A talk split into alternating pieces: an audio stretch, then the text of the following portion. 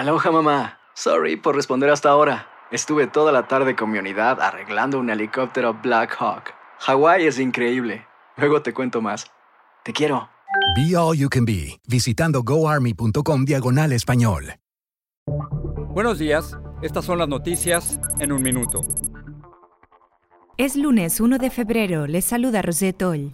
Un grupo de senadores republicanos propuso al presidente Biden un paquete de ayudas con menos de la mitad de recursos pedidos por el mandatario, pero con cheques de mil dólares. La contrapropuesta republicana pone a prueba a Biden, quien hizo una campaña con foco en el bipartidismo.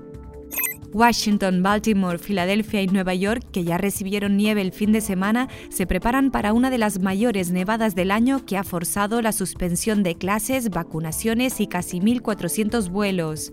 El expresidente Trump se quedó sin al menos dos de sus principales abogados, Butch Bowers y Deborah Barbier, quienes dejaron su equipo al oponerse al pedido del mandatario de seguir insistiendo en un supuesto fraude electoral sin pruebas en el juicio político.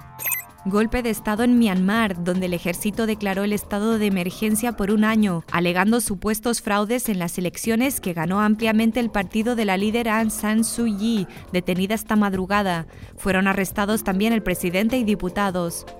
Más información en nuestras redes sociales y univisionoticias.com.